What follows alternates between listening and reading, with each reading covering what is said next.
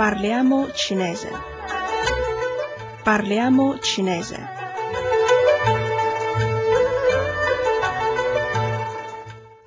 State ascoltando Radio Cina Internazionale. Nella lezione precedente vi abbiamo illustrato i nomi propri dei cinesi. Oggi impareremo insieme la particella strutturale de. In cinese l'attributo che precisa il sostantivo viene collocato prima del sostantivo stesso, ad esempio Italiren, italiano, 中国学生, studente cinese.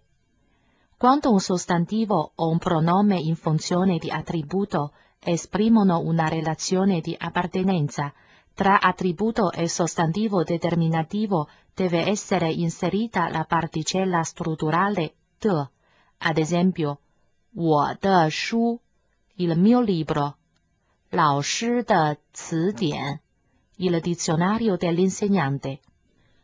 Quando l'attributo è costituito da un pronome e il sostantivo determinativo è rappresentato da un termine di parentela o da un sostantivo che rimanda a un gruppo, un insieme, eccetera.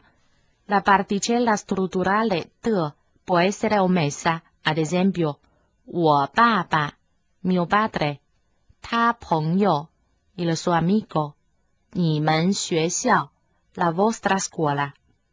Prima di tutto proviamo insieme le seguenti espressioni.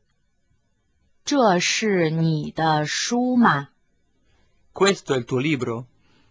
这不是我的书， Questo non è il mio libro. 这是保罗的书。 Questo è il libro di Paolo. 保罗是谁？ Chi è Paolo? 保罗是我的朋友。 Paolo è un mio amico. 那是你的字典吗？ Quello è il tuo dizionario. 不，那不是我的字典， No, quello non è il mio dizionario. 那是谁的字典？ Di chi è quel dizionario? 那是老师的字典。 Quello è il dizionario dell'insegnante. 你用吗？ Ti serve? 谢谢，我现在不用。 Grazie, adesso non mi serve. 你现在做什么？ Che cosa stai facendo adesso? 现在我念生词。 Adesso sto studiando nuove parole.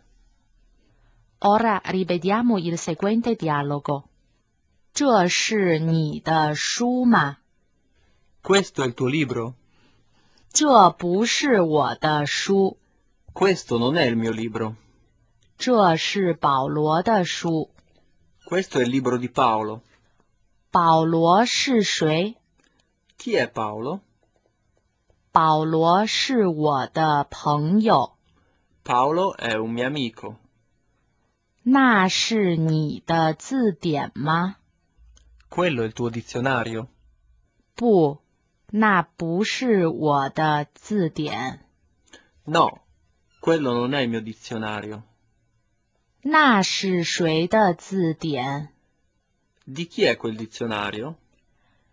那是老师的字典。 Quello è il dizionario dell'insegnante. 你用吗？ Ti serve? 谢谢，我现在不用。 Grazie, adesso non mi serve. 你现在做什么？ Che cosa stai facendo adesso? 现在我念生词。 Adesso sto studiando nuove parole. Qui in Radio Cina Internazionale, amici ascoltatori, vi abbiamo presentato l'uso della particella strutturale de. Grazie dell'attenzione e ci risendiamo alla prossima lezione.